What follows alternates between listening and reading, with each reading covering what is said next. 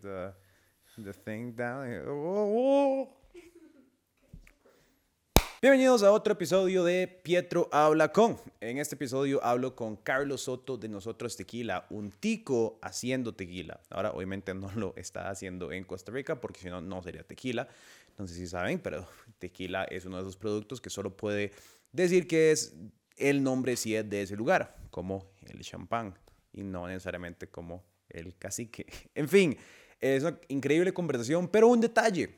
Más, esta grabación la hicimos en diciembre del año pasado, cuando Carlos estaba por acá en Costa Rica, él vive en Los Ángeles y se nos perdió el video. Entonces no hay video de esta increíble conversación que tuve con él. A pesar de eso, es un podcast. Entonces voy a dejar una foto mía acá y una foto de Carlos acá. Y eh, bueno, escúchenlo. Eh, pueden, también pueden escucharlo como siempre en Spotify, Apple Podcast y todo lo demás. De verdad los invito a escuchar esta conversación. Carlos es un súper emprendedor, la historia del Mae Rajada. Y encima de todas las varas, el tequila es mi licor desde hace como, voy a decir, desde que tenía 18 pero es básicamente todo lo que he tomado toda mi vida y voy a decir que nosotros tequila es de los mejores tequilas que he probado. Entonces pueden ir a comprar nosotros tequila si están en Estados Unidos o si están en Costa Rica ahora y creo que muy pronto en otros mercados. En fin, escuchen esa historia y de nuevo muchas gracias por escuchar. Pietro habla con...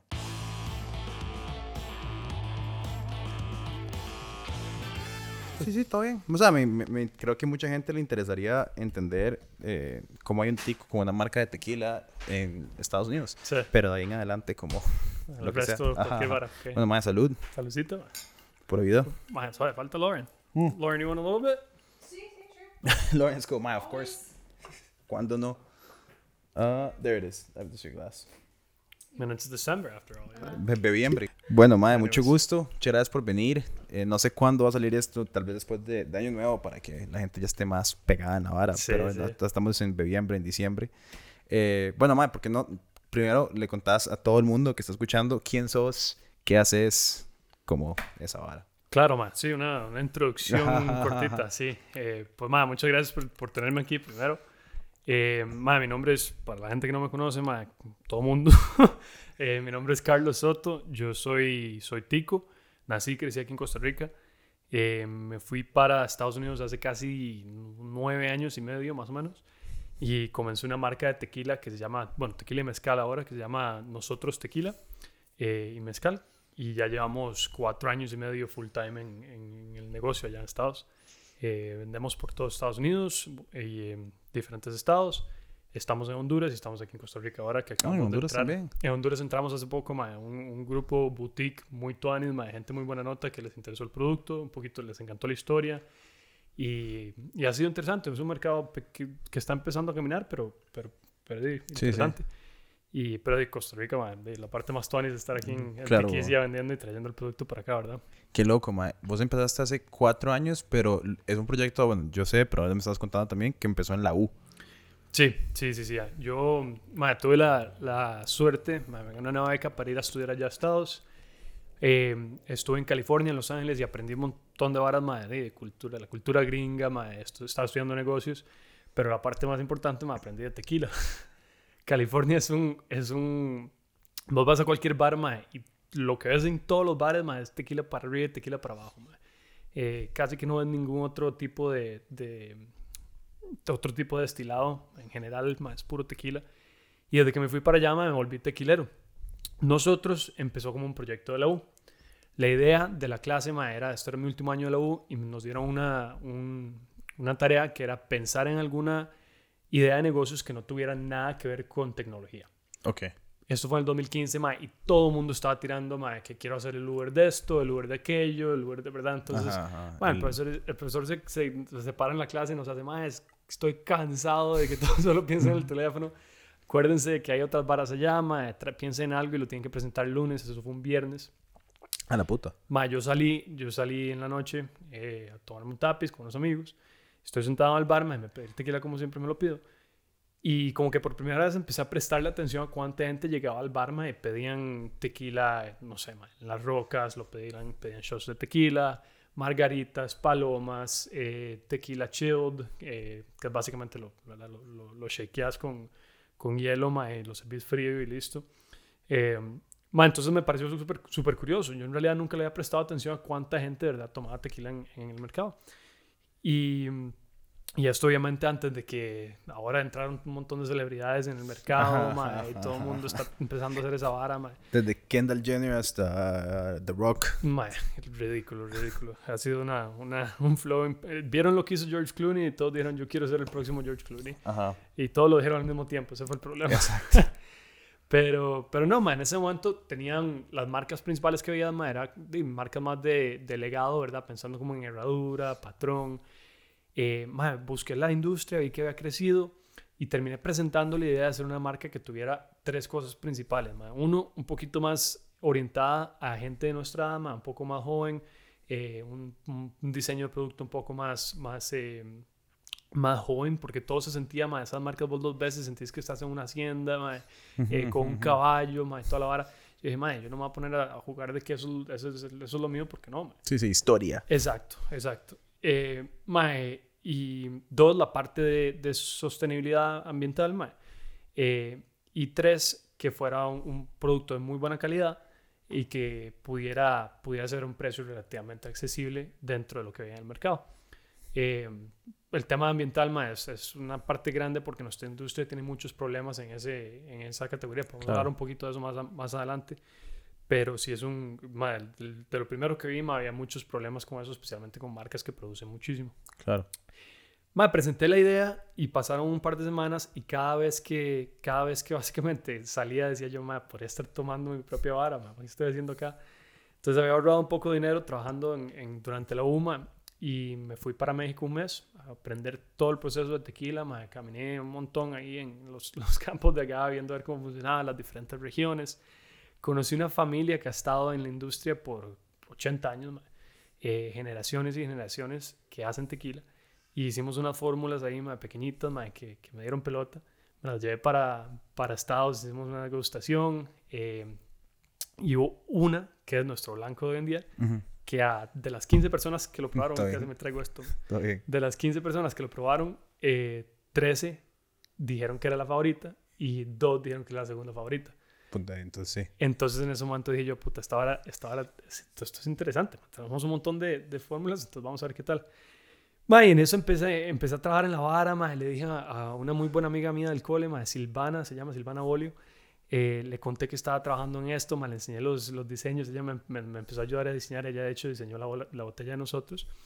Eh, y para cuando ya me iba a graduar de, de la UMA, teníamos el diseño, la fórmula del producto, la idea del nombre, eh, la, como que la, idea de la marca, y era básicamente decidir, mae, quiero probar esta vara o me voy a volver a Costa Rica, cómo está, qué es este punto de mi vida, mae.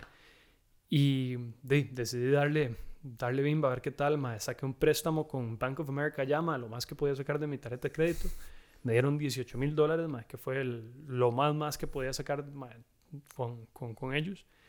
Em, que fue suficiente para empezar la primera orden de, de, producto que hicimos, ¿verdad? hicimos una, unas cajas pequeñas, una orden pequeña, pero suficiente para un lote pequeño, pero suficiente para empezar a mercadearlo. Y empecé mi aplicación de visa. Claro. Porque obviamente eso es un tema enorme, uno siendo, no siendo tico allá, es, es la parte más importante, ¿verdad? ¿Cómo el tema de la visa es complicado porque no te están contratando, vos estás empezando un negocio vos, o sea, tienes que pedir como un O1 diferente.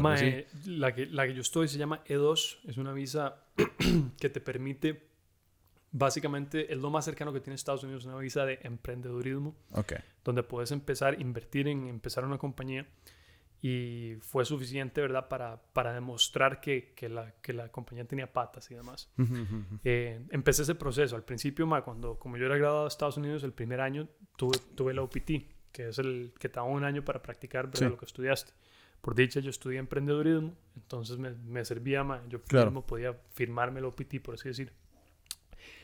Pero, pero sí, ma, el, el 31 de octubre ma, del 2016 estaba de vuelta en México eh, hicimos el primer, primer lote de producción. Eh, enero de 2017 vendimos la primera botella y los primeros cuatro o cinco meses de, de la historia de nuestra compañía no fue como un culo. No, no vendíamos absolutamente nada, mae. Eh, costaba mucho entrar a lugares, Estados Unidos tiene una estructura interesante en el guaro, mae. Es la única, eh, en todos los mercados que hay en Estados Unidos, el único mercado que te obligan a trabajar con un distribuidor para poder vender es, esta, es, el, el licor en Estados Unidos. Ok. Eh, o sea que si vos llegaras a nuestra oficina en, en Los Ángeles, mae, no te puedo vender una botella directamente. Tengo que vendérsela a un distribuidor que se la vende a una tienda y la tienda se la vende a vos. Qué loco. O sea, vos no puedes tener una tiendita de nosotros en la office. Tec- técnicamente no. Qué loco, mae. Eso es, dime, porque todo el mundo, es un sistema que está desde, desde que se levantó la prohibición y obviamente los distribuidores lo han protegido a capa Y y ya eso espada. nunca se va a quitar, ¿no? O sea, Exactamente, sí, ma. Eh, entonces esa parte, vieras que fue muy complicado entender ma, cómo funcionaba, cómo encontrar una solución. Trabajamos con un distribuidor ahí que nos, no nos vendía a nosotros, pero nos, nos prestaba la licencia de distribución básicamente.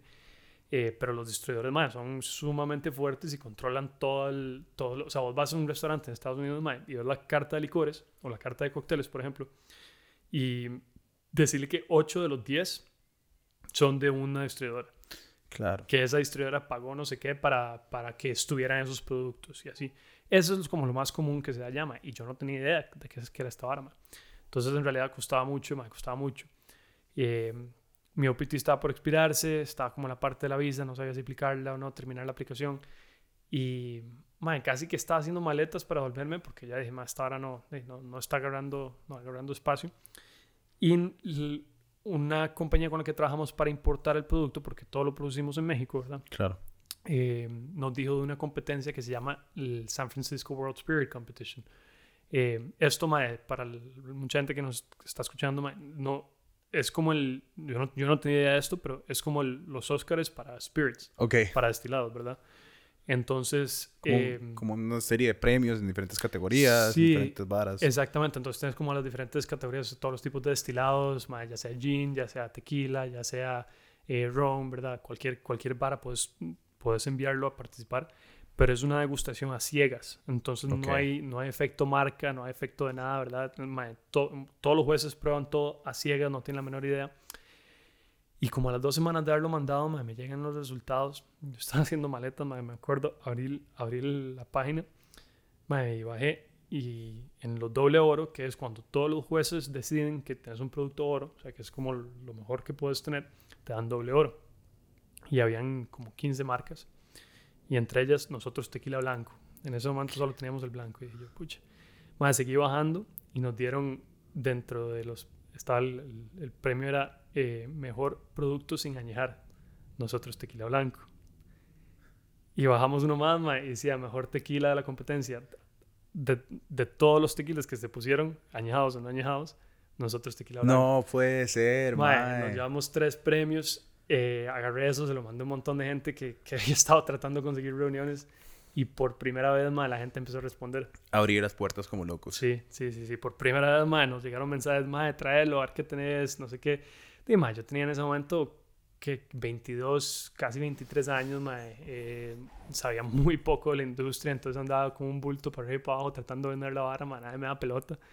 Y esto como que nos dio esa, esa validación externa que muchas veces, mae, y la gente necesita como para, para probar cosas, ¿verdad? Claro.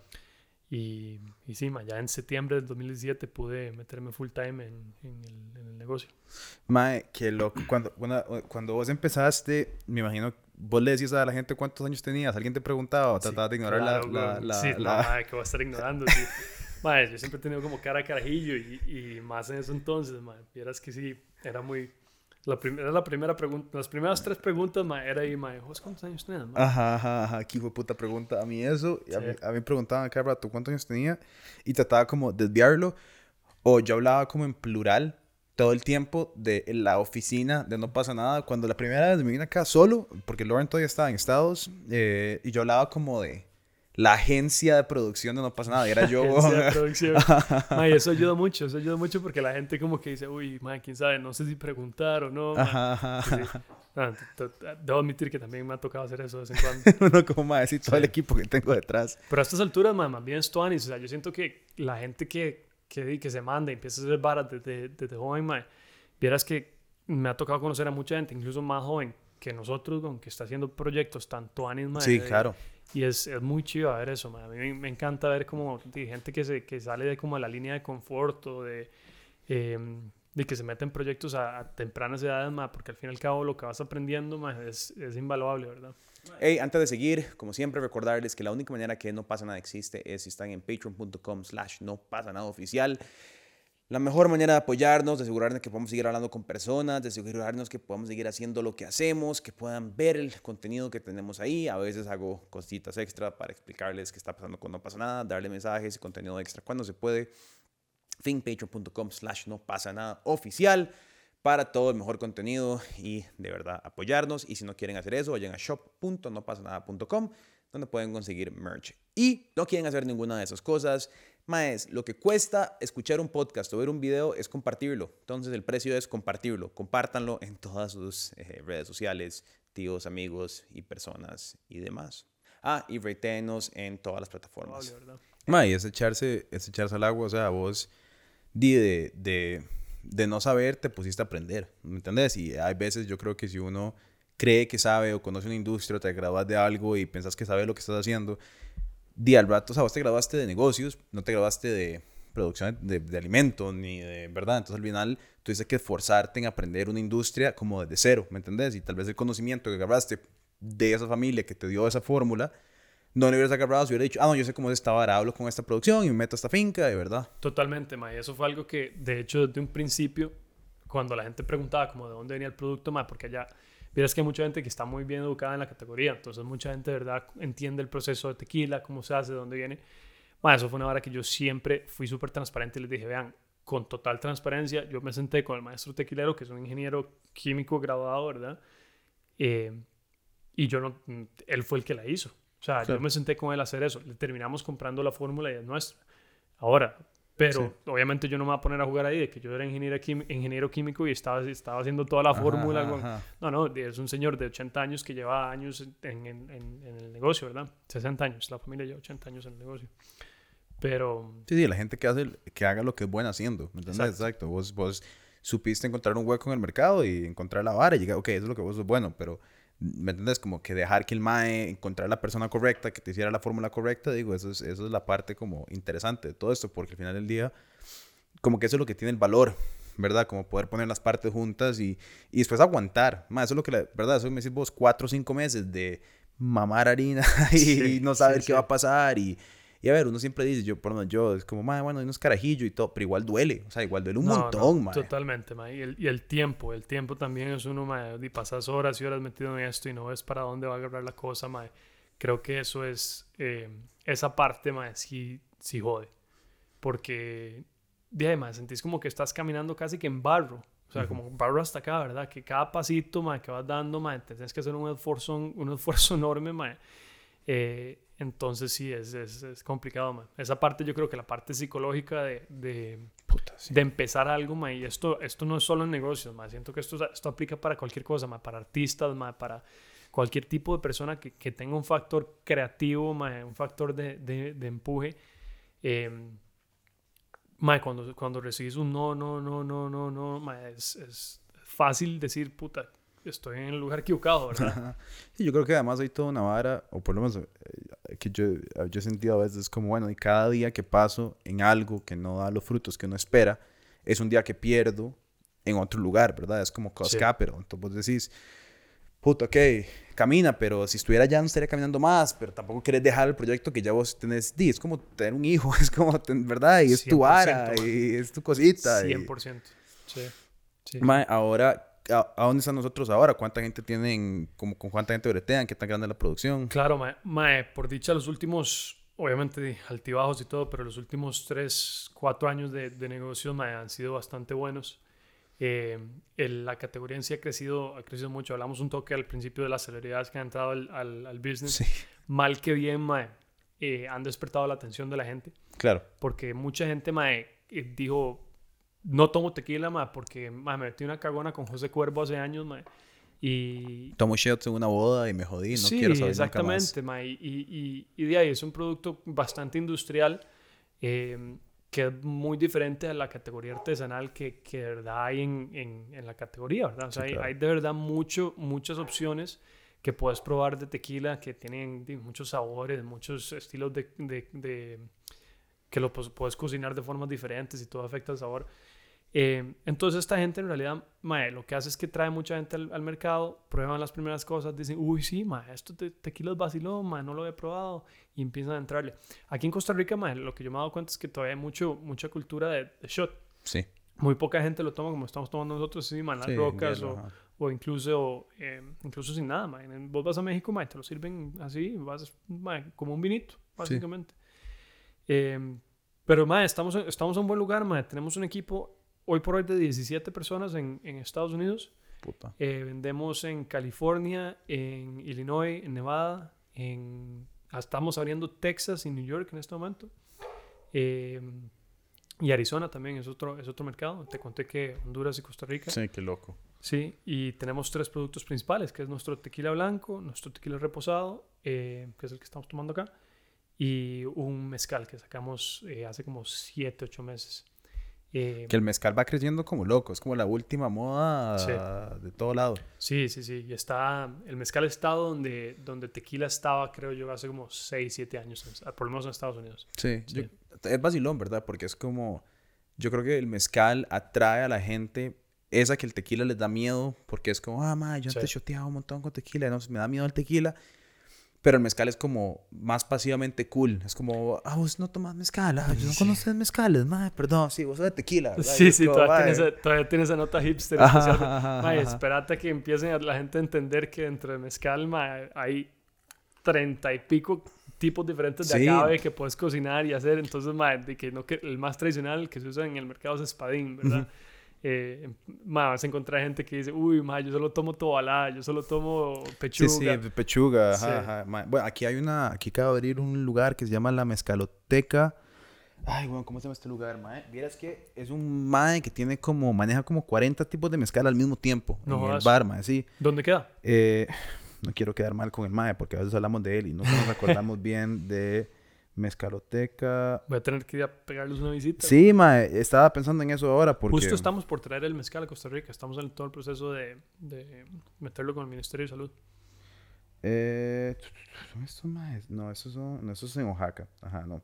Ese no sería. Bueno, ahorita, ahorita me acuerdo, mae. Sí, sí. Pero, pero es muy tuanes porque, porque sí, porque hay demasiados tipos de variedad, a diferencia de tequila, que tequila tiene que por tradición ser tequila, de tequila. Blue Weber. Sí, Ajá. que es el único agave que se puede usar.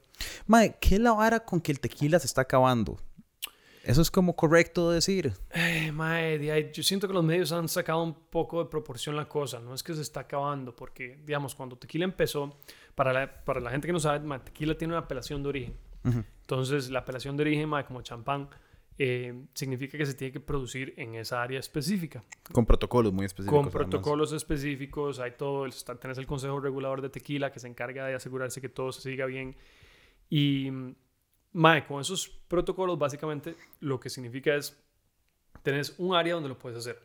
¿Qué ha pasado conforme la categoría ha crecido? Esas áreas han ido creciendo. Claro. Entonces ahora hay muchísimas más áreas. ¿Qué es lo que pasa, man? El tequila ha crecido a doble dígito por los últimos 10 años en Estados Unidos. Estados Unidos es el consumidor número uno de tequila en el mundo. man. Interesante. México. pensaría que México. Ma, uno pensaría que en México, pero ni se le acerca. ma. Estados Unidos está cuatro veces más que, que México, para que te hagas una idea. Es, sí, el- es, es- uno se queda como así a veces. Entonces es un producto de exportación. Eh, entonces, conforme va creciendo la industria, el Consejo Regulador de Tequila dice, madre, tenemos que ver cómo hacemos para crecer esto, porque no vamos a dar abasto. Lo han hecho muy bien, han ido agregando diferentes estados. Originalmente solo puedes hacerlo en Jalisco, ahora puedes hacerlo en, en- en cinco estados diferentes de México. Y lo que sí ha pasado es que con, con- con el crecimiento ma, de marcas muy industriales, eh, no, no voy a caer en, en decir nombres, pero ustedes pueden imaginar cómo está el asunto, ¿verdad? Eh, especialmente de bajo, de bajo costo y baja calidad, ma, están cortando agaves a una edad muy temprana. Mm, Los agaves en general, por ejemplo, nosotros, nosotros usamos agaves de 6 a 8 años. ok. Ahí lo que tenés, mae, tenés un agave que creció bastante, mae, que tiene cierta, tiene, tiene cierta cantidad de bricks, que es el- la medida para medir el azúcar, ¿verdad? Que se encuentra, el azúcar natural, que después se fermenta. eh, vas a cocinar y fermentar. Eh, entonces ya tenés un agave maduro, mae, que, que, que hizo, lo hizo bien con, el, con la tierra y demás. Ma, muchas de estas compañías que hacen volumen, productos sumamente industriales, están cortando agaves a dos y tres años. dos y tres años, mae, tenés una plantita sumamente bebé, Claro. que no tiene el nivel que es- esperas tener a los 6, 8 años. Y tiene dos problemas eso, mae. Para empezar, para cocinar eso, mae, por- porque no está madura, tenés que usar un proceso que se llama di- difusión. Difusión es como el equivalente a agarrar agaves, y meterlos en un microondas. Ok. Hay ácidos que tienes que usar con eso para pelarle la piel al agave, mae. Si, si, si has visto un agave, eh, ti- tiene, tienes- parece una piña prácticamente. Sí, sí, ¿verdad? Entonces tiene una piel muy dura, mae. Y entonces tienen que usar un ácido para, para sacar esa vara, mae. Y esos ácidos los están botando a los ríos. O sea, es un problema enorme ambiental, mae, que, que en México es, es- es severo. Eh, Sí, con una producción de ese nivel para exportar a Estados Unidos. o sea, Exactamente. es una violenta cantidad. Y, al mundo, ¿verdad? Sí, O sea, sí. Hay ciertas marcas que vos vas a cualquier parte del mundo y vas a encontrar una botella de eso. Sí, claro. Eh, entonces, es, es, un, es un tema enorme.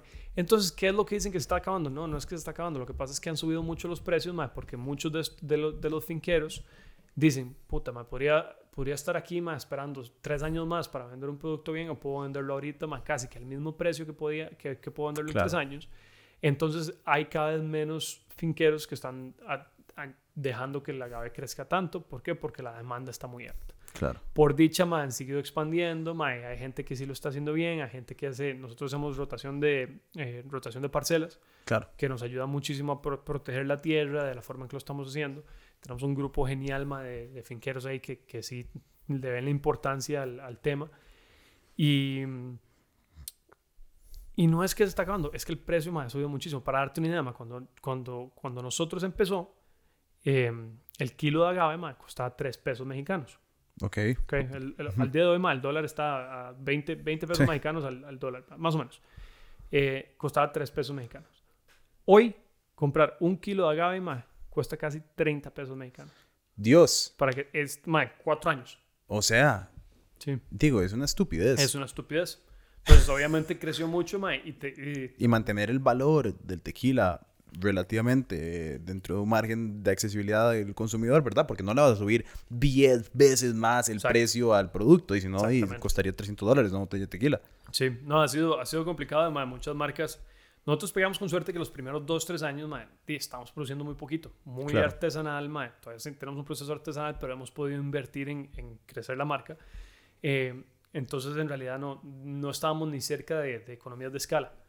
Eh, Claro. Ahora estamos empezando a llegar a ese nivel, ma, y nos está ayudando mucho, eh, pero logramos montar, digamos que nuestros números en, en base en, en el, en el precio nuevo, ¿verdad? Sí, porque qué loco, digo, si vos tenés un producto que estás empezando a invertir y cuesta un pro- y en Sí. cuatro años, porque Sí, no estás sí. vendiendo 10 veces más en cuatro años, No, o- imposible. ¿verdad? O sea, imagínate, di, sería sería como pasar de ser nosotros a patrón en, en cuatro años. Es una locura.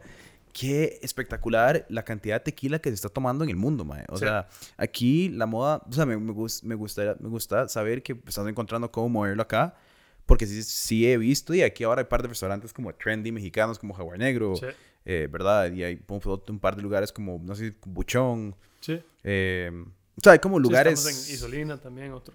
Y Isolina también, un lugar muy cool que como que puedes encontrar.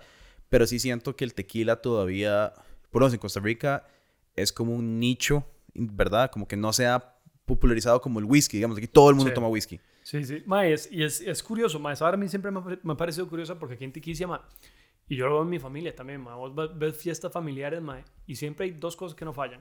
No falla el whisky, no falla el ron con coca. Ajá, exacto. Y, y esto es independientemente de la edad, ma, independientemente de cualquier vara, ma. Eh, pero me parece, ma, siento yo que en los últimos, di- los últimos cuatro años, ma, sí ha habido un movimiento un poquito más que la gente está empezando a descubrir un poquito más como el, el tema de, de mixología, ma. Decís, Total. Ma, voy a ponerme a hacer un cóctel tuanis, ma, el, el tema de salud. Eh, tequila tiene un índice glicémico súper bajo en comparación con ron, por ejemplo. Total. Eh, eh, el tema calórico, ma, o sea, la gente está empezando a ver como esas notas, ma, y, y, y tiene, ha sido genial para la industria. Y creo, no sé si tal vez por ser optimista dentro, dentro de la industria, pero creo que para allá vamos, ma, que mucha gente va a empezar a darse cuenta que es, que es un, un producto muy tuanis, que puedes tomar ma, en las rocas, que puedes hacer eh, una margarita, puedes hacer una paloma, puedes hacer un old fashion con alguno de los, de Sí, los un Negroni con- ma, puf, mundial, man. Sí, sí, sí. Es vacilón porque esto, digamos, este y el de ustedes tiene como notas súper interesantes que, que no Porque, ¿sabes? No, si uno lo que conoce del tequila es como, no sé, no tampoco tirarme tirar un pichazo marcas, pero como de shots de la California. Sí. Entonces es como un olor tosco, agrio, que no se Sí. lo toma y es como... Sí. Que es más bien como un castigo tomarte un Ma, shot de un, tequila. es un bombazo, y especialmente porque te, porque te sirven también ma, el- el- lo que tengan ma, más barato, ¿verdad? Por eso. Y es, y es, es un... Por eso mucha gente no, no toma tequila. Vamos a ver de dónde viene... de dónde viene el tema, la idea de, del- de la sal y el limón. ¿No? Ma, fue una campaña de mercadeo de una compañía, puedes imaginar. Eh, no sé cómo es el tema ahí, a ver si me van a demandar o algo así. ma, Entonces prefiero... en Estados sí puedo decir el nombre, no sé, no sé aquí cómo es la vara. Aquí, aquí, es, aquí que la ley de calumnia es muy jodida. complicado, ¿verdad? Entonces, una marca, ma, para no decir cuál, eh, empezó con una, con una campaña de mercadeo ma, que era literal, ma, limón, eh, no, como es sal, tequila, limón. Y si pensás en sal y tequila, ma, son dos tipos de sabores sumamente fuertes. Sí. Entonces, literal, lo que estás haciendo es tratando de ponerte algo en la boca para que lo que te mandes no te sepa nada. Sí, total. Y igual sabe terrible. Entonces, madre, mucha gente agarró eso y dijo, puta, madre, si el, el- tequila siempre con limón, no sé qué. Madre, yo siempre le digo a la gente, madre, si le va a poner algo, madre, póngale una naranjita. Hmm. La naranja es más suave, madre, ayuda con, con el tema de aromas y todo, de todo lo demás. Y vieras que bien va con, con tequila. Es que el de ustedes es muy aromático, o sea, tiene como notas de vainilla, que eso me parece súper vacilón Sí. para un tequila. Ese es el, estás viendo el reposado, ¿verdad? Que Sí. Es, que es este. Eh, y, el- y, ese, y, ese, y ese aroma que ves como, madre, eso, como una mezcla de canela, un poquito de vainilla, Ujú. un poquito como de, casi que, eh, ¿cuál, cuál es la, la palabra? Un poquito de pimienta ahí también. Sí, Eh, eso viene, en el reposado específicamente, viene del barril, ¿verdad? claro. Porque es añejado, igual que un, que un ron, lo dejas sentarte ahí por, un- por un buen rato. Entonces, de ahí es donde vienen los, los sabores. Un, notas de vainilla, por ejemplo, no puedes encontrarlos en un blanco, Claro. porque el blanco viene directo de, de- después de destilación, lo, lo embotellas. Ok. Mae, y con, el, con ese proceso, digamos, si ustedes quisieran hacer... Qué complicado, yo siempre he pensado en esa vara. Bueno, el otro día tuvimos este mae que se llama, de cuenta de Instagram, se llama Whiskey Academy. Ok. Mal, mae, fabuloso. Es Don Iván es un señor acá tico que se montó una cuenta... Ajá, sí, mae, obviamente, por supuesto. Estas. Eh, do you need a refill, Lauren? No. Not yet. eh, mae, que, que se montó esta cuenta de Instagram y el mae di, conoce un pichazo de whisky y se puso, se tiene un bar en la choza como de, sin exagerar, 300, creo que tiene 400, 150 botellas. No jodas. Entonces el mae enseña whisky. Entonces, ¿Qué vos- tipo de whisky? Todo. todo, o sea, to- Bourbon, todo lo que usted pueda jamás en su vida querer saber de whisky, el mae tiene un video al respecto. Qué bravo. Entonces el MAE, digamos, eh, single malts. eh, el primer video que hicimos con el MAE fue como de mm, introducción a whisky. Entonces, si la si vas a tomar whisky, ¿qué es whisky? Blended Scotch, single malt, ¿qué es la diferencia? ¿verdad? Después, ahora vinimos y hicimos un episodio de single malt. Pero lo que, lo vacilón de esa vara es como la, la pregunta de el añejamiento. Porque el MAE me dice que tenemos un, supongamos un Macallan 18, creo que era. Y es vacilón pensar a nivel de producción, como de negocio, ¿verdad? Que vos tenés que embotellar algo y no lo puedes tocar Sí. por 18 años. Sí. Y entonces tenés que tener, saber o tener el pronóstico de que tu, nego- ¿me entiendes? tu negocio va a durar 18 años. O sea, Sí, sí. uno sería una- un roco para cuando... Es una locura, especialmente en whisky, man, porque en ron, digamos, vos ves muchos rones, man, como decirte, no sé, un 12 años baratieri, digamos. Ajá. Man, y en ron se usa mucho el método Solera. Sí, Eh, No sé si hablaron de eso, pero Sí, sí, sí. Como, conforme vas sacando, ¿verdad? puedes tener una o dos gotas, 12 años y el resto es Ajá. otra cosa. Sí. pero, pero con ustedes, o sea, qué interesante que si vos quisieras, no sé, tener un añejado de 5 años, 10 Sí. años, tenés que embotellarlo hoy sí. y esperar a que nosotros sacar una botella en 5 años. Ma, en tequila no es tanto eh, añejamientos de más de 3 años. Ok. Usualmente cuando cruzas ya ma, de la marca de 5 años, en mi opinión, ma, eh, cuando cruzas eso terminas casi que, que cayendo en un perfil muy parecido a whisky. Ok. Y eh, la industria en general usa barriles, de hecho, de Jack Daniels. En, en México se usa mucho barril de Jack Qué Daniels. vacilón. Porque ma, es, es roble americano, es barato, es fácil de traer a México. Eh, nosotros usamos barril de cedro francés para este. Ok. ¿Por qué francés? Porque eh, ma, los aromas son un poquito diferentes. Esto tiene un perfil más parecido como un brandy, un escocés, un, un scotch, ¿verdad? Sí. Eh, que a un bourbon. Sí. Mientras que muchos, muchos licores, eh, muchos tequilas tienen como incluso un poquito añejados o reposados, tienen, tienen ese perfil de, de bourbon. Y lo dejamos 11 meses. Industria, el estándar de industria para el reposado es de 2 a 8 meses. Ok. Sí. El único añejo que hemos sacado al momento fue el, el proyecto, no sé si viste, hicimos un proyecto con, con Tesla el año pasado. Sí, huevón. ¿qué Sí. ok, ¿cómo pasó eso? Yo te iba a preguntar de eso, pero me fui right, no pregunté nada. no, no, tranquilo. Porque la botella es un chuzo, tiene como el lightning bolt y Sí, esa vara sí, se volvió súper viral además. Sí, vieras que fue, ma, fue una loquera esa vara, ma. Em, básicamente empezó porque las oficinas de ellos, del, del, del, del design studio que tienen ellos allá en, en- en Los Ángeles, está como a 15 minutos de nuestra, nuestra oficina. Ah, ok. Entonces, nosotros nos, nos acercamos, obviamente para nosotros el consumidor que compra un Tesla, ma, es muy interesante porque usualmente es un, es un consumidor que tiene, que tiene dinero, ma, le gustan las cosas buenas. Entonces, man, queríamos hacer eso. Entonces hicimos un evento con esos más de una marca de ropa eh, allá donde podías ir a, a probar, que esto era cuando estaban sacando el, el modelo X, ok. que podías ir a probar el modelo X, ma, y después te tomabas unos tapis y comprabas en una tienda ahí, ma, en Rag and Bone. En, en- en- Ah, sí, muy Dragon nice. Ball, súper Ujú, chido, ujú. sí. Ma, gente muy, muy buena también, muy gatos. Y, y empezamos a hacer varas, ma. Hicimos, eh, les hicimos el bar para el lanzamiento de... Estaban haciendo, lanzando el equipo de Tesla para el Tour de France, no me acuerdo qué, qué equipo era, pero era como el full, full, primer equipo full eléctrico, ma, que iba detrás de, de, del Tour de France. Entonces estaba súper, todo el mundo súper matizado, le hicimos el bar para eso. Y, ma, la idea de ellos de hacer tequila de Elon empezó con eh, una vara de, de April's Fools, que Ok. fue el, el primero de abril, allá, el Día de los Inocentes, que es en el primero de abril en, en Estados. Ma, el Mae puso en Twitter que se había fumado con Tesla Aquila, le, le puso el Mae, y, y que Tesla había estado en bancarrota.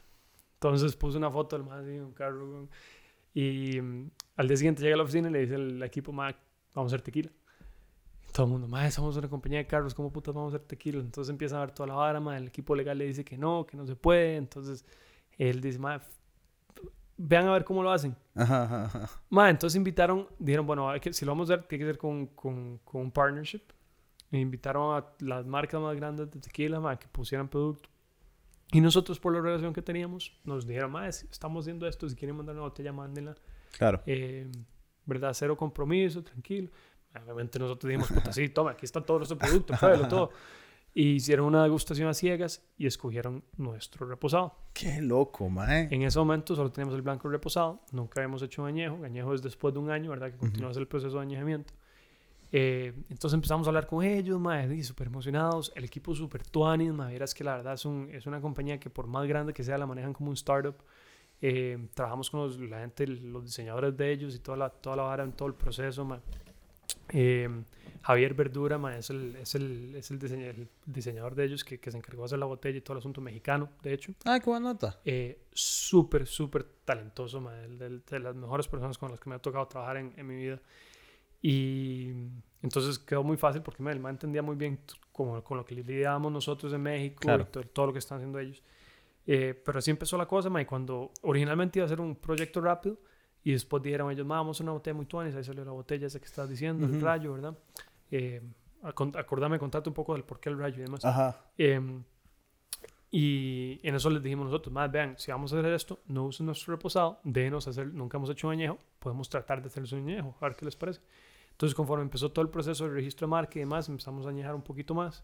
Eh, fue una producción pequeña, sacamos eh, añejo para ellos, les encantó, mae, y después mae, fue un dolor encontrar quién podía hacer esa botella así, porque Ajá. el, el vidrio no se mueve así, vos si ves vidrio siempre es redondo, ¿verdad? O- Sí. o puede ser cuadrado hasta cierto punto, pero mae, cuando ya te pones a hacer ángulos muy, muy así, mae, la cantidad de botellas que se nos quebraron tratando de hacer eso. Y, y sí, por dicha, por dicha salió muy bien todo el, todo el proyecto, man, una experiencia inolvidable.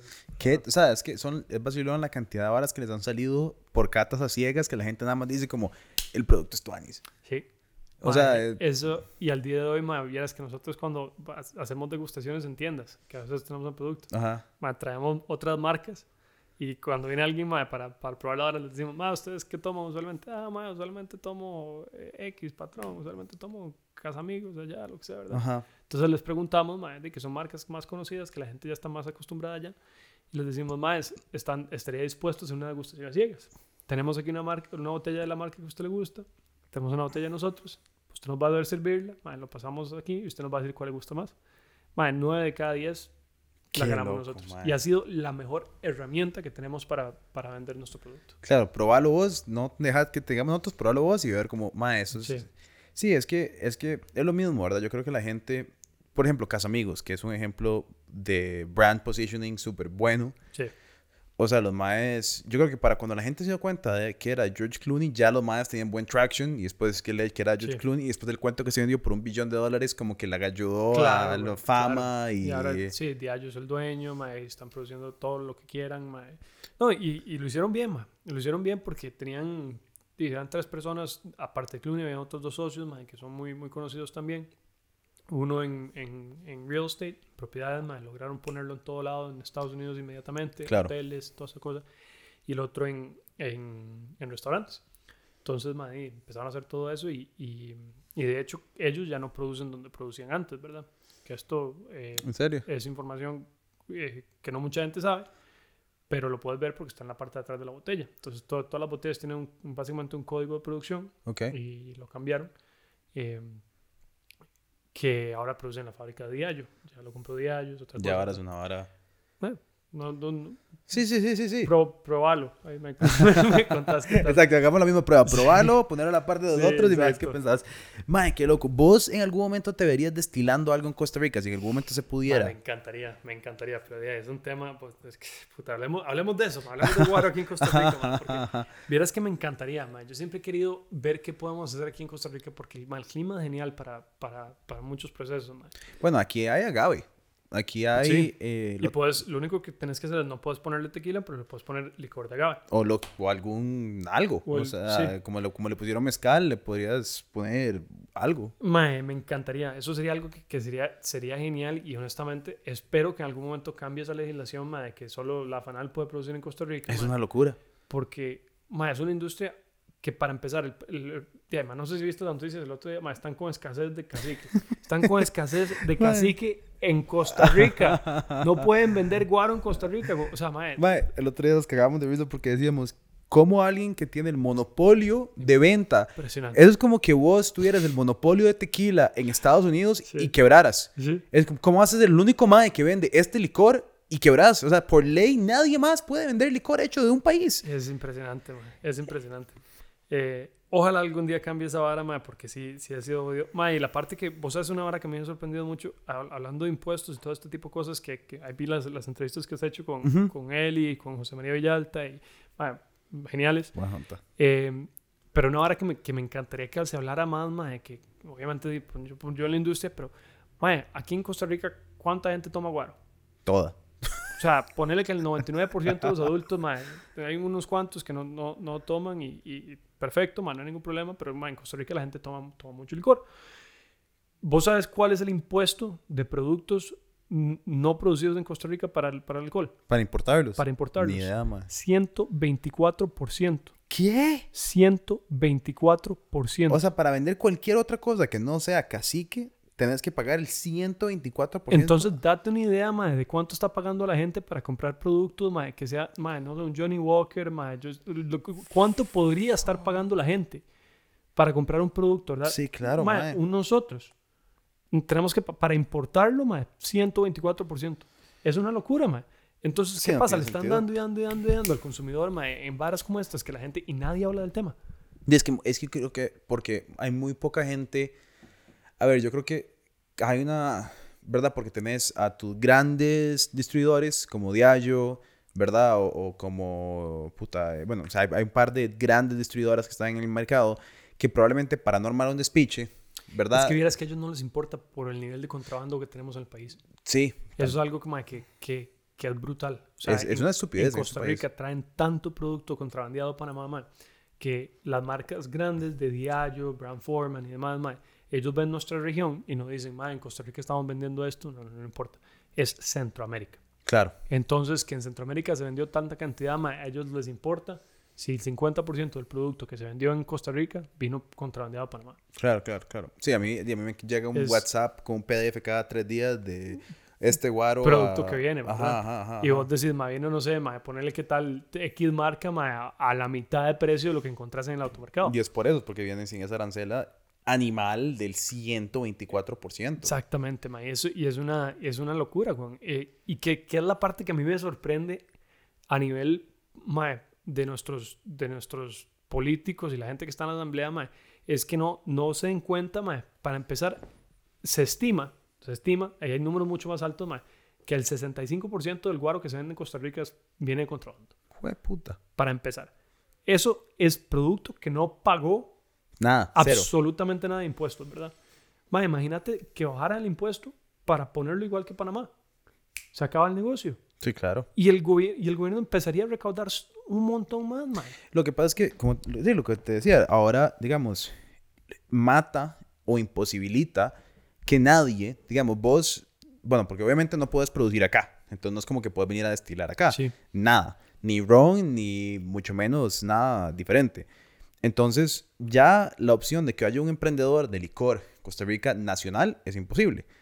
Sumale a eso, que entonces si vos querés ser un tico que hace una vara afuera y le importa, si estás empezando de cero, de cero, sí. o sea, si vos no empezás en, en Estados Unidos, si no estás en el mercado allá y tu mercado meta es Costa Rica, importar con un 124% es, Es un bombazo, ma. es, o sea, entonces tu producto cuesta 40 mil pesos la Y es botella. que ese es el problema, ma, porque entonces no, ese 124% no, no- obviamente no lo pagan las marcas, ma, lo paga el consumidor. Por supuesto, porque no puedes... Entonces, ¿qué pasa? Termina todo el mundo ma, comprando ron con coca. Sí, una botella de Bacardí que, que, que tienen la posibilidad de venderla en el súper a Sí. 12 rojo la botella. Producto más barato. De, porque tenés, tenés, tenés la distribuidora más grande del mundo detrás de empujar el mercado. Ahora, so- yo conozco este otro mae, Max Luz, que tiene Cat de Luz. Ma, productazo. Súper interesante, mae. Productazo. Muy diferente, ma, y, y una vara... No sé si quieres contar un poco. Sí, sí, el- sí. o sea, si lo has tenido aquí en el programa. No, Pero- todavía no, todavía no. Eh, quiero, quiero traerlo. El mae muy tonto, lo conocí el otro día. Fuimos a un evento que el mae alquiló muy vacilón, esta cantina de los Tucanes. Ah, eh, mae, ahí en, Bar- en Barrio Luján. Eh, di que los básicamente lo, lo hemos mencionado un par de veces, pero lo que agarra el CAS. sí. Se lo lleva hasta Alemania. Una locura. lo destila en Alemania y lo trae de vuelta a Costa Rica para poder venderlo acá. Qué impresionante, ¿verdad? Que eso es, digo, lo absurdo de lo absurdo en lo absurdo en la absurdez. Es, sí, sí, sí, ma, es una huevonada. Para poder destilar gas. imagínate los bretes que se podrían hacer con esto, ma. Huevón, es que es la vara. Entonces tenés una, un, un mae, obviamente. Y la verdad es que es un buen ride porque el mae es alemán. Y vos lo ves al mae muy metido como en la cultura tica. Entonces Sí. el mae hace los eventos en cantinas y quiere que sea como una vara de Costa Rica. Sí. Pero lo que no lo permite de generar empleos, de, eh, ¿verdad? Como de contribuir a la economía local, no es él. O sea, él no es un mae como que yo voy a robar. No, el mae es como yo estoy aquí para contribuir al país. Claro, weón. Y Ma, y es que eso, eso, eso, es que eso que dijiste, el- lo de construir el país, ma, había una, había una frase que me hizo que quedó grabada, ma, que era, no me acuerdo quién la dijo, pero era el, el mejor servicio social es crear trabajo. total. Es el mejor servicio social que puedes tener, ma, y que un, ma, un alemán tenga que ver, que venir a Costa Rica, encuentre el CAS, se encante de la vara, ma, y tenga que ver cómo, cómo lo hace, ma. Ma, es ridículo que no podamos producir aquí en Costa Rica, ma. Mae, es- Nosotros seríamos los primeros que nos vendríamos para acá, ma, a tratar de ver cómo producimos, a, a hacer cosas aquí en Costa Rica. ma. Claro, mae, o sea, y bueno, y después te, cuidado, no te el- el- la ley de Fanal es una vara, después la, la imposibilidad de trabajar acá es, Bueno, son, esos otros, son otros 100 pesos. son, sí. son otros 100 Lo de pesos. Cargas sociales. Ajá, pero, pero ¿me entendés? Es, pero es tu ánimo, o sea, ver, es ver cómo, o sea, a mí es, es vacilón porque es como, es como un sabor agridulce ver a alguien, un tico, mae, como haciendo una vara tan buena, nada más a mí a veces me voy a pensar como, mae, qué picha que para que lograras hacer una vara como la que estás haciendo, literalmente tenés que salir porque es imposible. O sea, es, Sí. es no es una vara como que meta, es imposible. Entonces es, pero es cool pensar que, bueno, madre, te traes el producto para acá, lo estás tratando de introducir acá, que los ticos lo conozcan, ¿me entendés? Es, es esa es nuestra meta. Vos sabes que en, en, en, en tequila, obviamente, ma, todas las, las marcas juegan mucho con esa, con esa nota mexicana que, que siempre ha habido. Por tema de apelación de origen, por supuesto. tequila, vamos a seguir produciendo en México siempre. ma. Tenemos un equipo genial en México, la gente es súper especial allá, ma, vieras. Eh, el 80% de nuestra fuerza de producción son mujeres. Ah, qué tonis. Eh, es una, es una hora muy ánima porque son jefas de familia mae, que, que trabajan en el, en el proceso, especialmente es un proceso muy artesanal, muy manual. Y, y mae, son súper especiales, o sea, la verdad que, que es muy tuanis esa parte. Eh, pero también nos encantaría poder producir aquí, mae, tener, Claro. tener algún tema con, con esto. mae. Para mí la parte de traer nosotros a Costa Rica ha sido la parte más chiva de todo mi, de todo mi brete. mae. Eh, mae, yo quiero tanto este país mae, y siento que hay muchas cosas que se podrían ir arreglando poco a poco mae, para, para crecer. mae, tiene tanto potencial, mae, estamos tan cerca de, de- de Estados Unidos como industria, por ejemplo. Sí, estamos, mae. tan- estamos, somos un punto medio en todo el continente americano. mae. Eh, o sea, podríamos ser una capital de un montón de cosas, mae, capital de producción, capital financiera, mae, podríamos... eh, eh, Sí, sí, sí. entonces se, nos va- se nos van tres horas más hablando de esto. Mae, ¿qué tan, ¿qué tan complicado fue el proceso de traer nosotros acá? ¿Cuánto tiempo duraron en, en- en hacerlo? Mano, no fue tan terrible. En realidad, el, el proceso es relativamente fácil porque trabajamos con una distribuidora local.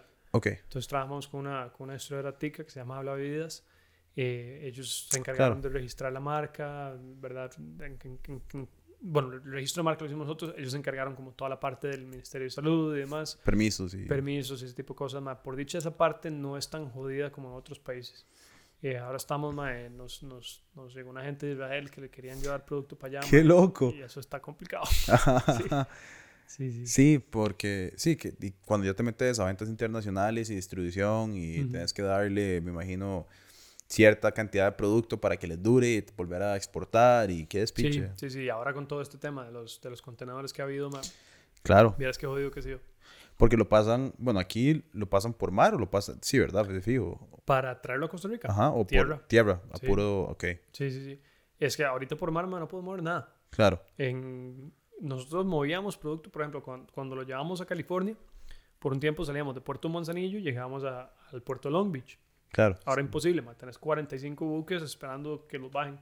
Qué Entonces loco. todo por tierra ahora, ma, porque si no, no, duras mes y medio en sacar un, un poco de producto. ¿Cuánto, ¿Cuántas botellas venden ustedes ahora? Este año, ma, vamos a cerrar como con por ahí de casi 100 mil botellas en Estados Unidos. Pichazo. Sí, Qué tuanis, mae. por dicha, ma. Qué buena nota, huevón. Sí, sí. 100 mil botellas ya es un montón, mae. Sí, sí, sí. Este, este año hemos crecido bastante, ma. Estamos muy emocionados. En realidad la industria ha crecido mucho, ma. Hemos tenido una, un grupo, eh, un grupo muy, muy específico de, de clientes que, que han descubierto nuestro producto y les gusta mucho. Claro. Y vieras que, ma, mucha gente, ma, cuando... Mucha gente que toma cosas, ma, toma cosas porque, porque es lo que conoce. No necesariamente porque les gusta, sino porque lo conoce. O sea, ¿cuántas veces vas, vas al super, ma, y compras algo porque ya lo conoces? Sí, porque es... ajá. Entonces es como la misma nota, mae, que cuando alguien conoce un producto como esto, mae, se, se vuelve muy, muy fiel. Claro. Y especialmente la agregada, mae, que ha probado otras cosas y probó este producto y dice, puta, mae, este producto es bastante diferente. Eh, entonces sí, nos, hemos tenido un, un muy buen grupo de, de gente, mae, que, que nos ha apoyado mucho y, y son fieles al- al- a nosotros. Sí, digamos, a mí me ha salido más como aficionado. Yo te lo mandé en TikTok Ah, sí, de, Sí, tequila. sí. Estoy yo así, yo sigo una cuenta y yo, mira, este hijo de puta con una botella nosotros tequila. Y el más es como, no compren casa amigos, compren esta vara. Y yo, no puede ser, weón. Sí, sí, sí, mae. Es muy, hay gente muy buena nota, mae, y es, y es todo un culto el tequila, mae. Verás que la verdad que, que, que así como el whisky ha sido en años pasados, mae, toda una vara, el tequila está, está yendo en esa dirección también. Es que yo creo que es porque tanta especificación. O sea, puedes, puedes conocer muchos tequilas dentro de la categoría que te van a saber muy diferente. Es algo que, digamos, Sí. el, el vodka lo hace, pero, pero, puta, entre una botella de Grey Goose y una de Kettle One, más, si te ponen contra la pared, es muy difícil distinguir, la verdad. es un 50-50 ese punto. Entonces, creo que la diferencia es que vos podés tener, y además que se ha vuelto como un flex también, o sea, tener la botella de Don Julio 1972, eh, la que es larga, que todo el mundo 42, quiere, sí. Mae, 42, sí, que todo el mundo quiere tener en esa la... mae, sí. ¿Verdad? Esa puta, Es una de esas varas, que uno dice, uy, mae, despiértense. ¿Verdad? Pero llegas a un club en Las Vegas, ma, y pagan 1200 dólares por una botella de... Impresionante. Entonces, por- pero eso, eso yo creo que al final del día, ma, a ustedes di, lo- los ayuda, porque entonces es, como sí, sí. aspiracional desde un punto de vista, ¿verdad? Es como Don Periñón, ¿me entiendes? Es, Sí, sí. Y es, y, es, y es parte del mercado que la gente está empezando a, a conocer, gente- Es como cambiar un poquito, mucha gente, incluso con, con, con amigos de mi tata a veces, que, que mi tata siempre, buena nota, mi tata no toma mucho, pero eh, siempre lleva botellas, man. De gente dice, madre puta, yo nunca había probado tequila así, man. Claro. Y sí, claro, güey, si el último que probaste fue cuando tenías 20 años en la calle, güey. sí, sí, sí, Y, sí. eh, Literalmente. puta, es, es una experiencia completamente diferente, man. Mike, ¿cómo, ¿cómo ha sido la experiencia de emprender en Estados? O sea, ¿cómo ha sido tu, tu, tu ruta, en especial como, digo, como inmigrante, ¿no? O sea, es, es, es totalmente diferente. Vos todavía sigues una visa. Sí, sí, sí, totalmente. Man, no, sí, mi visa no, no, es, no lleva no es- a no, green card ni nada. O sea, es, pues, mientras el negocio esté, yo estoy allá. Eh, madre, ha sido interesante. O sea, eh, por dicha California es un estado bastante abierto en esos, en esos temas, ¿verdad? Tenés inmigrantes de todas partes del mundo. Es como, es como el melting pot dentro de Estados Unidos, que ya es un, un melting pot, ¿verdad? Entonces tenés un, un poco de, de todo en ese ambiente. Eh, es, es una experiencia difícil, ma, porque muchas veces te, entras con, con temas, todo el tema cultural, ¿verdad? La forma de hacer negocios en Estados Unidos es completamente diferente a, a lo que hacemos aquí en Latinoamérica. El paso es muy rápido, ma, la gente espera cosas inmediatas y, y para bien, o sea, cuando te, cuando te acostumbras al paso, pues, pues todo bien, ¿verdad? Claro. Pero sí, al principio fue como bastante, mae, fue como que me agarraron y me hicieron así para, para entender, mae, y es, y es legítimo, mae, o o te ahogas. Claro. Eh, creo que esa es la mejor forma de, de- de describirlo.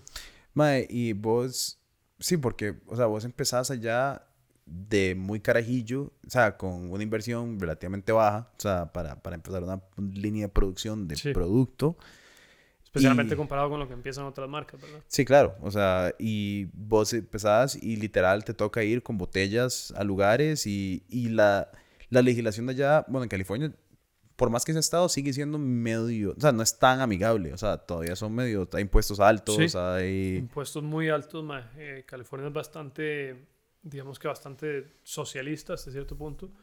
Eh, tiene impuestos muy altos, mae. Tiene eh, problemillas ahí con, con cosas y se ha dado mucho. Por ejemplo, no sé si viste el año pasado, mae, hubo una migración enorme fuera de California. Sí. Mucha gente, se Mucha gente está yendo, por eso te quería se preguntar, fueron sí. a Austin, se fueron a Miami, eh, que son ciudades que han tenido muchísimo, muchísima apertura en tema de negocios, especialmente en tecnología. Eh, ¿Qué pasa para nosotros? ma? Es una industria muy grande y eso ha sido una ventaja, ma, porque in- California es el, el- el- de toda la industria de tequila, es el 22% Puta, de sí. Estados Unidos, en California. Entonces lo que eso nos ha permitido es que la cultura eh, da mucho para tequila. O sea, Claro. la cantidad de mezcalerías que hay, la cantidad de restaurantes basados en tequila que hay es, es, es mucho. Entonces por cada cinco que te dicen que no, tienes uno que te dice que sí. Eh, cosa que tal vez en, no sé, en otro estado, no sé, Sí, sí. que en- Florida tal vez no sería igual de...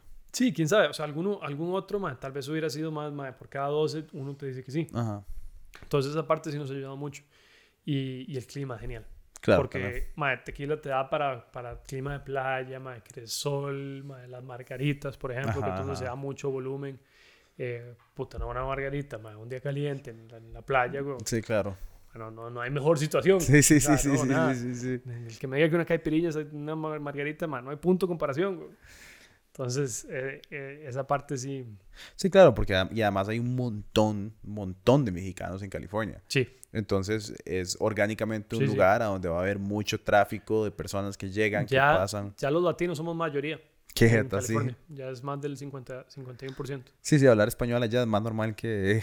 Vieras que eso es, depende de dónde estés, porque también hay mucho, mae, mucho, hay mucho mexicano, mucho latino que nació allá, Sí, Second Gen, sí, sí. entonces que todavía califica dentro de latino y que no, no necesariamente el primer idioma es español y toda la vara, pero, pero sí, sí, o sea, obviamente hay español por todo lado. No es como Miami que llegas, mae, y no hablas una, una gota de, inglés. en ningún Mientras momento, estás, ¿verdad? ajá. pero, pero sí, sí. Ustedes están en Miami, me imagino. Todavía no, mae, Todavía no. el próximo año. Siento que Miami podría ser un buen Sí. punto para ustedes. Florida, ma. Florida es algo que hemos esperado bastante más porque eh, ya queríamos asegurarnos de que estuviéramos bien en California. Ahora el siguiente mercado grande que le estamos entrando es Texas, Claro, que es el también. segundo mercado. Eh, Chicago es el, Li- Illinois es el cuarto mercado, Florida es el tercero. Ok. Entramos a Chicago porque teníamos unas, unas amistades ahí, unas conexiones que, que nos ayudaron ma, y, y genial, ha sido un mercado muy bueno. Eh, obviamente ahora están mae, a menos 15 con wind chills de menos 30 grados mae, y enterrados de nieve. Entonces por los próximos tres meses no vamos a vender mucho. Pero, mm, pero sí, Florida es el siguiente mercado natural mae, y, y es un mercado que hace rato queremos entrarle. Mae, eh, por Sí, Miami, temas. mae. Mae, latinos, eh, clima.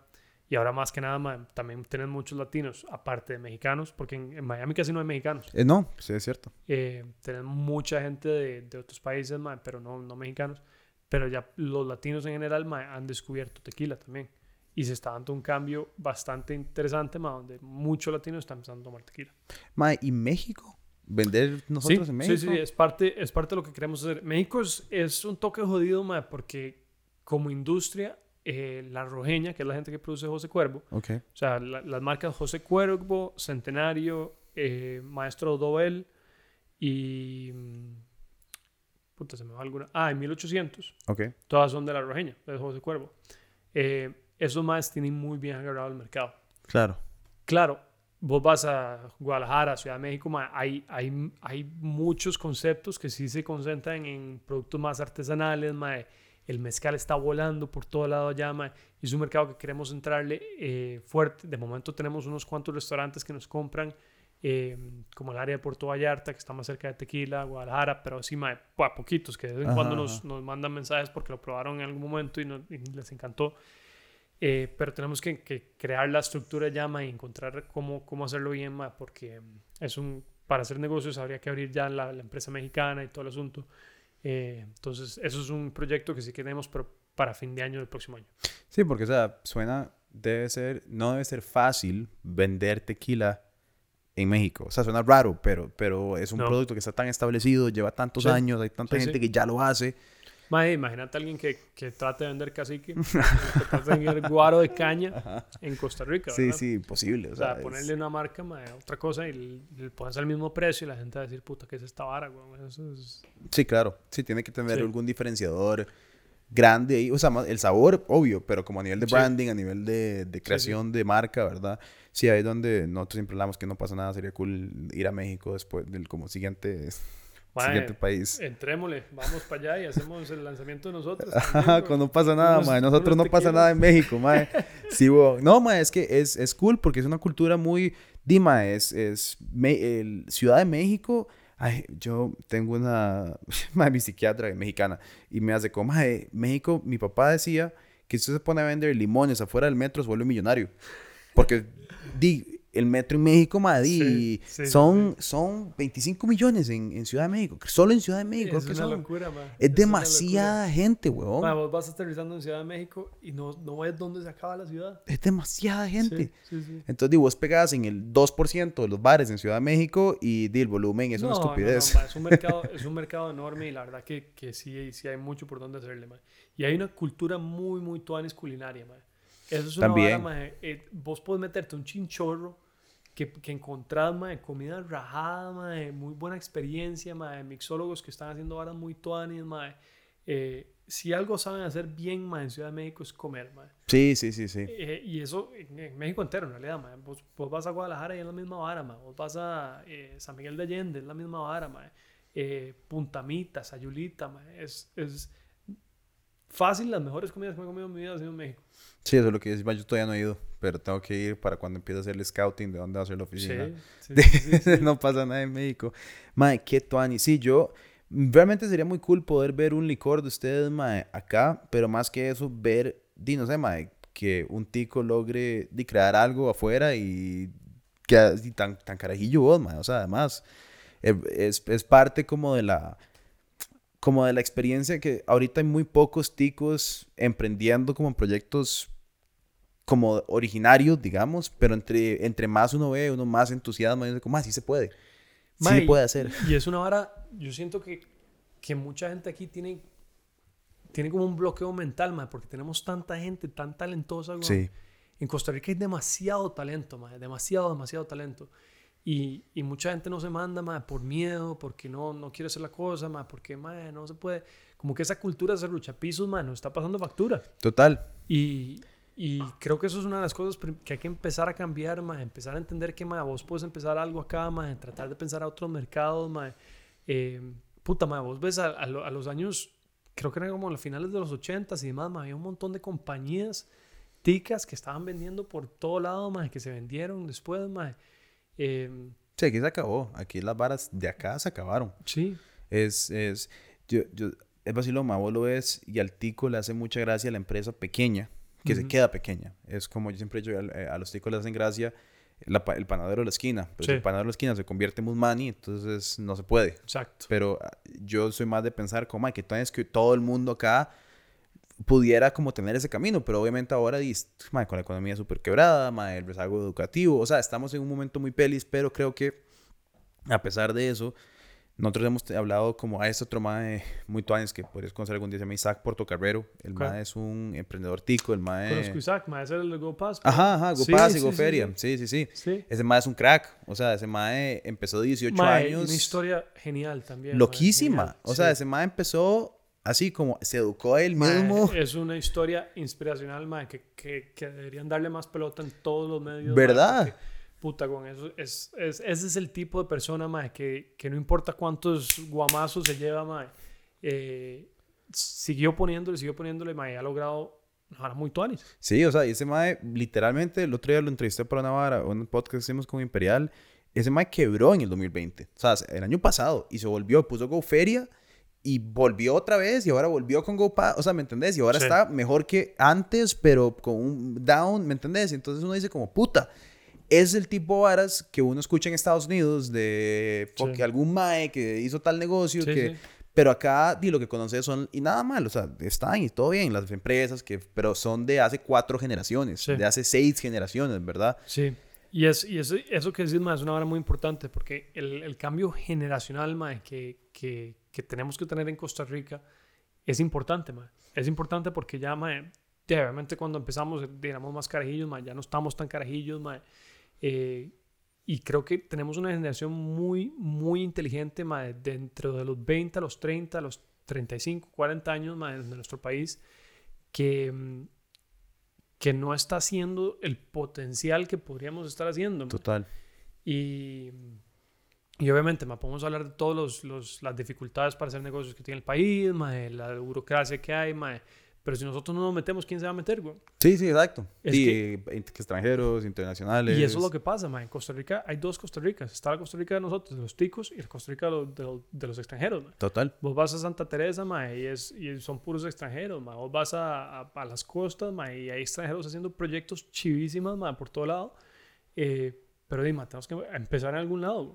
Total, y es, y es, y es, medio huevado, ma, y no quiero que se malentienda como, uy, ma, es que no les cuadran los extranjeros. No, no, es que uno sabe que hay muchos ticos que podrían haber, ¿verdad? Haber hecho algo, haber empezado algo, pero no, no y, hay... y todo lo contrario, como más bien traigamos más gente extranjera que pueda ayudarnos con capital, ma, Total, con, con, habilidades y demás, ma, para educar a nuestra gente, ma, o para, para que agarren de dónde agarrarse, ma, ya sea con, con capital de semilla que ayuda, a crecer lo que, sea, lo que sea la idea o el proyecto, eh, entre más mejor, Por eso. Pero es que hayan, di, como este mae saco, o sea, que el mae agarró y dijo, puta mae, la vara más, a mí nunca en la vida se me hubiera ocurrido, el sistema de pago de buses, o sea, es una vara, ¿verdad? Como como, ok, puta madre, uno dice, bueno, madre, una empresa de comunicación puede ser, ok, está bien, pero madre, el sistema de pago de buses, de compañía, no seas tan hijo de puta, madre, ¿verdad? Sí. Pero, pero, entre más... Pero cuando lo pensás, madre, es, es tan obvio y así hay tantas cosas, madre. Exacto. Vos, vos te montas a un bus, madre, ves al, al madre con, con la vara esa de, de, de espuma, Ajá. contando el menú, viendo a ver cómo está el asunto. Y eso es todo un tema, ¿verdad? De, de la cantidad de gente en nuestro país que tampoco tiene acceso a la banca. También. Eso es un tema enorme, ma, que me encantaría ver más, más, más candidatos hablando de eso, ma, porque, pucha, es, es, es tremendo problema, ma, y, y, hay, hay, soluciones, hay soluciones en el mercado que se podrían estar haciendo. Ma. ma, vos viviendo afuera tanto tiempo ya, ¿cómo te sentís de las elecciones? ¿Te sentís entusiasmado? ¿Te sentís ahuevado? ¿Cómo ves las elecciones del 2022? Uy, madre política. light, light, nada más por encima para, para, para, ver cómo te sentís en general y ya. Ay, madre. Eh, madre, me encantaría, para empezar, voy, voy, a decir una cosa, madre. Creo que el cambio más importante, más allá del presidente, que deberíamos tener en nuestro país, madre, es cambiar la forma en que se, eh, el, que se elige la Asamblea Legislativa. Total. Porque en este momento, mae, tenemos un sistema donde votas por partido y caen las primeras 1, 2, 3, 4, 5, mae, que no tenés la menor idea quién es el cuarto o el quinto que entraron por tal partido. Y es una tontera, mae, porque después entran al, al, a la asamblea, se desligan del partido, quedan como independientes, mae.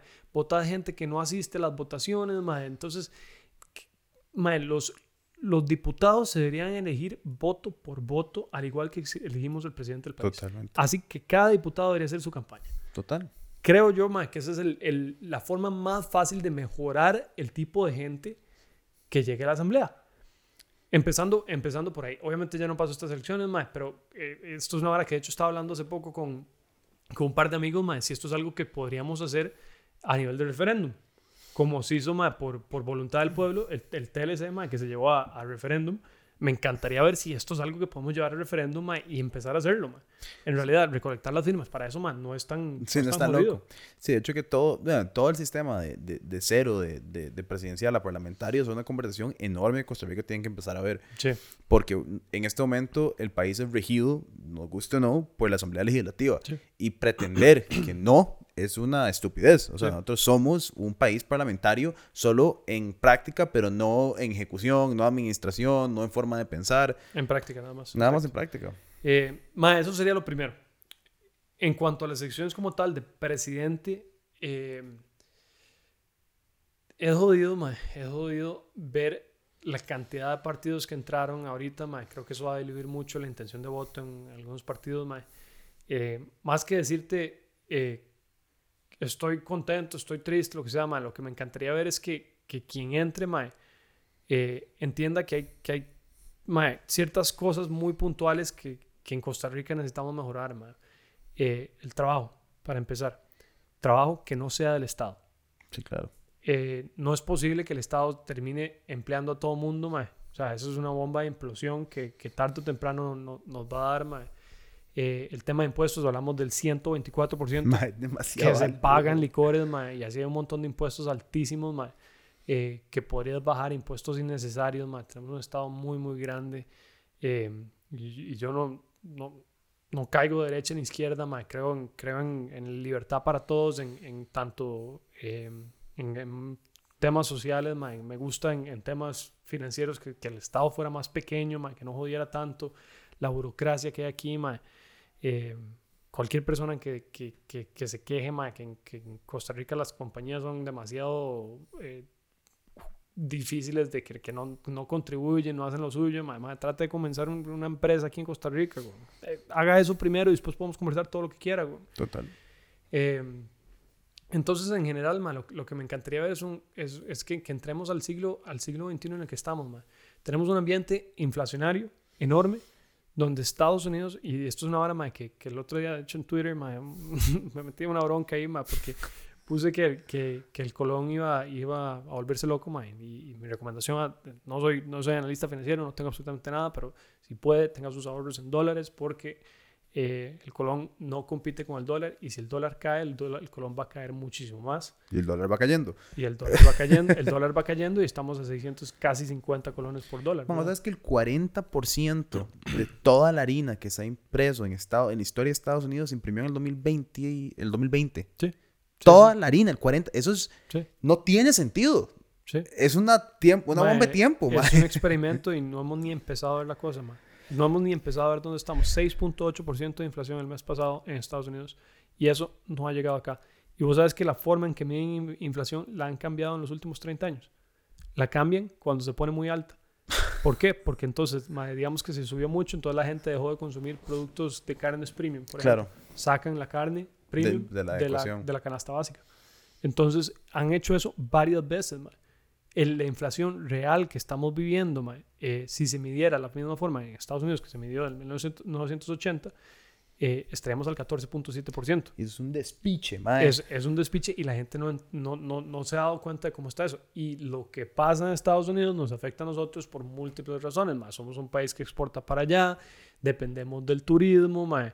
Eh, ya Intel no produce lo que producía antes, mae. entonces ahí dependemos de Estados Unidos mae, para de verdad tener una economía sostenible. Y en 5 millones de personas no somos autosostenibles. Jamás. Jamás. Y estamos con 25% de desempleo.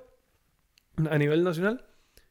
¿Y dónde vamos a estar en dos años más con este nivel de inflación que no vamos a ser competitivos en Estados Unidos? Es, es un speech, man. Es, es jodido, ma. Y, y este es un tema que, que no vemos a nadie hablando del tema. Sí, ¿no? No hay absolutamente nadie hablando del, del tema inflacionario, ma. No vemos absolutamente nadie hablando lo que tocamos, el tema de la banca para la gente que lo necesita. Eh, ¿Qué es lo que pasa aquí, ma? Que tenés dos... Tenés, eh, Costa Rica siempre ha sido conocida por, por la clase social media fuerte. Mi, mi miedo, conforme este, estos, estos niveles inflacionarios suben, es dos, son tres cosas, ma. Lo- la gente con mucha harina no le va a pasar absolutamente nada más porque tienen sus ahorros en dólares, ma, tienen, tienen un montón de, de, de pasivos fuertes ma, que van a subir de precio con todas esas varas ma, y se va a hacer todavía más fuerte. La gente pobre va a seguir pobre más porque no, tiene, no pierde absolutamente nada, pero sí, no es- están, Sí, eran Está- pobres y siguen siendo pobres. sí, Desgraciadamente. viven, viven de- del día a día ma, en, en que les va llegando el, el- el cheque, ¿verdad? Conforme, lo- conforme el trabajo, plata que entra, plata que sale. La clase media, ma, que tiene un poquito de cosas acá, ma, tiene un poquito de ahorros, ma, esos ahorros se van a desaparecer.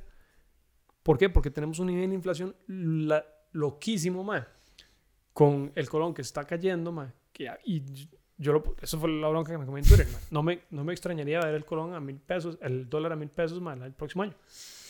Eh, obviamente, ma, la- el Banco Central está haciendo lo que puede. Vos te puedes meter a- día a día ma, a ver cuánto está, cuánto está interviniendo el Banco Central para mantener el... el, el Sí, el colón a donde el está, colón que sigue está. estando a 6.40, 6.50. Mae, y, y igual es un...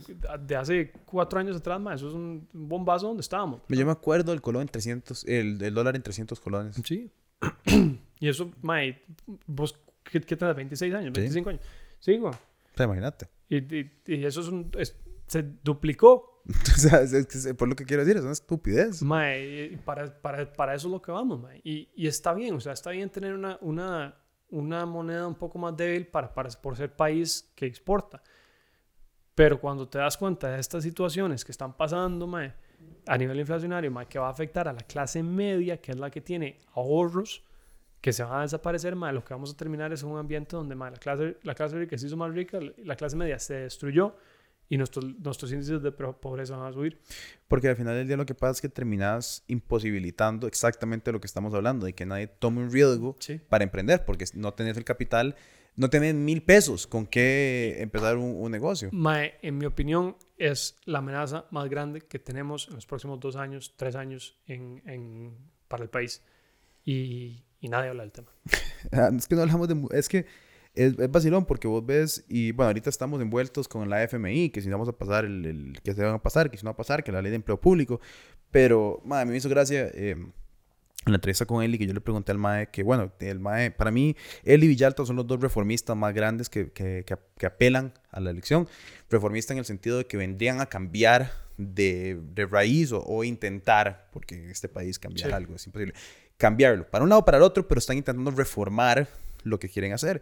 Y a mí me pareció interesante preguntar al mae, como, bueno, huevón, si tenés, huevón, vea la falta de respeto yo con, no, es que mae, este mae ya uno toma la confianza más posible, no importa. Eh, el mae, candidato ajá, el de la la, presidencia. presidencia. candidato, yo, qué huevón, qué mae, más un chifrijo, Eli. Eh, mae, Ah, la- la- el, más buena nota. Sí, el más sí, buena sí. nota, no, no no sé. se lo tomaría mal. Sí, no. Eh, yo le pregunté al mae que qué... qué- Helicóptero. helicóptero, ah, exacto, que cagada de risa. La verdad es que el, el mae yo le pregunté que cómo haría si no, digamos, no sé, no pasa la venta del fanal o no pasa, eh, ¿verdad? Tal otra vara. Y más de, "Mae, hay tanto que hacer que no me estorba no pasar una porque podemos atacar otra. Que de cierta manera es optimista, pero al mismo tiempo es como desesperanzador pensar que hay tantos temas, ¿verdad? Como el tema de la inflación es uno, Sí. el tema eh, tarifario de impuestos es otra, el tema de, eh, o sea, es que hay 100 millones de cosas, a 100 millones de niveles que hacer que uno se siente abrumado. Yo me vine acá mae, con la esperanza de poner un negocio y empezar una vara y todo, y soy muy anti irme todavía. es como, tengo una cierta vara con, con, yo soñaba como que, bueno, Vice empezó en Brooklyn, porque no pasa nada, no empieza acá, y vale verga. O sea, Vice lo ven en África, porque Sí. ahora hay Vice África, y por qué no puede lo- el headquarters de no pasa nada estar acá sin, ¿verdad? Sin, sin nada. Pero cada día uno se asusta más de qué tan factible es esa posibilidad. Y, y sí, ma, no para, no para terminar en un bajón, pero, no, no, no, no, pero, pero es como muy loco, es, ma. tema real, ma, y, y, estás haciendo exactamente lo que estábamos hablando, que hay mucha gente que debería empezar a hacer este tipo de cosas. Bo. Si no lo haces vos aquí en Costa Rica, ma, ¿quién lo va a hacer? Sí, sí, sí. O sea, ese es, ese es el tema, ma, que puta, teniendo tanto, tanto, tanto aquí en este país, ma, que, no, que no hagamos esas cosas, y es sumamente factible. Eh, yo creo firmemente ma, que aquí en Costa Rica tenemos talento, tenemos la gente correcta, tenemos el, el, el, el, ma, el país es un paraíso. Es tan chido vivir aquí, es, ma. Es chivísima, ma. Vos podés ir a cualquier parte del de, de, Costa Rica, ma, entero, que cualquier persona del mundo va a querer venir para acá a ver de qué se trata. Total. O sea, a mis, a mis compas de allá, que de, de, de estado, ma, viviendo allá, eh, yo trato de traerlos para acá cada vez que puedo, ma, porque es una forma muy fácil de, de enseñarles quién soy yo, ma, dónde vengo, ma, cuál es mi naturaleza. Eh, yo soy una persona muy tranquila, ma, y siento que, que en cierta forma, cuando estás aquí en Costa Rica, entendés un poquito como de, de, mi forma más fácil de con, enseñarles de dónde vengo yo. Eh, pero cada persona que viene, ma, sale enamorada de este lugar. Total. Completamente enamorada. ¿Y por qué no estamos capitalizando en eso, ma? ¿Por qué no estamos trayendo capital extranjero, ma, para crecer nosotros como ticos aquí adentro, ma? Hay, hay hay mucho de ese tema man, que siento que, que, no estamos aprovechando, eh, pero que es sumamente factible. Sí, es sumamente factible y es, es, es como te digo, es chido vivir acá. Entonces es una lástima tener que... Man, me hace falta todos los días, con todos toca. los días que no estoy aquí, man, es, es pues un paraíso esto. Ojalá puedas volver mae, a, acá y ojalá algún día puedas destilar algo de nosotros acá, mae. Sería muy cool pensar en un licor de ustedes, mae, no sé, cualquier, o sea, de, de jocotes, mae, no Sí. sé, Sí, sí, de sí. pejiballe. Mae, sí, esa es, esa es la meta, eventualmente. Tenemos tequila, tenemos mezcal, mae. Quién sabe cuál será el tercer, el tercer producto que tenemos, terminamos sacando, mae. Eh, ojalá algún día estemos, podamos hacer todo el proceso. El siguiente episodio, hacerlo en la planta de destilación dentro de Sí, Costa Rica, mae. qué buena nota. Eh, creando empleo y haciendo las cosas bien, mae. ¿A dónde, ¿A dónde puede comprar la gente de nosotros tequila ahora aquí, mae? Mae, aquí en Costa Rica estamos en el, en el automercado, de momento en todos los automercados, menos el de Plaza Atlantis y el de Plaza Herradura, eh, que está un poco con, con unos problemas ahí de, de encontrar, de posicionamiento. Eh, PriceMart tiene nosotros, eh, ahí tienen el blanco, que es este que está acá. Eh, creo que el reposado entra ahorita también. ¿Y este, este ya está acá todavía o todavía no? Eh, sí, sí, ese lo puedes encontrar en el automercado también. Ah, bueno. Mae, y en los duty free, eh, está en el duty free del aeropuerto de Liberia, el aeropuerto de, de, de- de Juan Santa María y en el de Golfito. Ok. Entonces también eso es una buena opción para mucha gente más. Yo sé que mucha gente aquí compra guaro en, en- en el, en el depósito libre de Golfito. Sí, un montón. Sí, sí, sí. Entonces es, es, un- es una buena opción que esté, que esté por allá. Eh, y esperamos pronto con- continuar creciendo la, la distribución, ¿verdad? Eh, entrantes. Y si no, mae, pueden también llamar directo al- a la distribuidora, se llama Habla Bebidas y creo que se lo llevan hasta la choza. Joder, nada más tráigame una botella ya. más hasta la hora más tuanis, el, el Enjoy It By para firmar la uno, sí, mae. mae. Esa es la, de las varas que me parece más chiva esta botella, mae. Eso era, eso era un detalle, mae, como di, la marca el- se llama Nosotros, pero el, el nombre entero, ¿verdad? La historia de nosotros. Eh, mae, ¿por qué la gente darte un, un debrief ahí, un- un- Ajá, ajá, ajá. una historia de por qué, de dónde viene la idea de la marca? Eh, mae, ¿por qué tomamos guaro? Al fin y al cabo es, es un experimento social, es una oportunidad de bajar un poquito la guardia, de conectar con, con, eh, con otra persona. Eh, entonces nos pusimos a jugar con eso, mae, y por qué nosotros eh, hacemos el salud, ¿verdad? Es salud por nosotros y era que cada botella debería ser una historia. Claro. Entonces empezamos con esa, con esa premisa y cuando llegamos a la parte de atrás dijimos, madre, aquí podríamos poner como las notas, podríamos poner un montón de cosas. Y, madre, dijimos, dejémosle un espacio en blanco que la gente, conforme lo va tomando, quiere usarlo o no quiere usarlo, madre, tiene un espacio para lo que quiera, madre, puedes usarlo para, hemos visto mucha gente que lo usa para, para regalos. Entonces le escribes una nota, madre, a la persona que le está regalando una botella en la parte de atrás, Claro. madre, queda, queda muy personalizada eh, partes creativas, ma, hemos visto mucha gente, ma, artistas que han pintado la parte de atrás, vieras que ya ahora te va a pasar unas, unas, unas imágenes de un en Chicago que hizo como el estadio de los Cubs en la parte de atrás, ma, Qué tuanis. eh, se rajó, una, una selección enorme ma, que hizo para regalos. Eh, y, y por último, ma, muchos restaurantes también les ha cuadrado mucho la idea de poner los sellos de ellos en la parte de atrás, ma, las Claro. stickers, lo que fuera, ma, porque les da esa, esa, esa parte de personalización. Eh, Sí, entonces. Madre, muy tonis, es un detalle muy chiva y ahora hay que ponerle, hay que firmar esta, madre, por lo menos, para dejarla aquí en el bar de... de Claro, tenemos un par de Sí, botellas ahí estas son atrás. para ustedes, ma. Madre, entonces ahora la, la firmamos y ponemos acá la fecha y el día, weón. Sí, sí, sí, ma. Memorias, ma. Eso es, de eso se trata, ma. No, muchísimas gracias, madre, buena nota. Nos pasamos un pichazo de una hora, pero todo bien, madre. Puta, sí.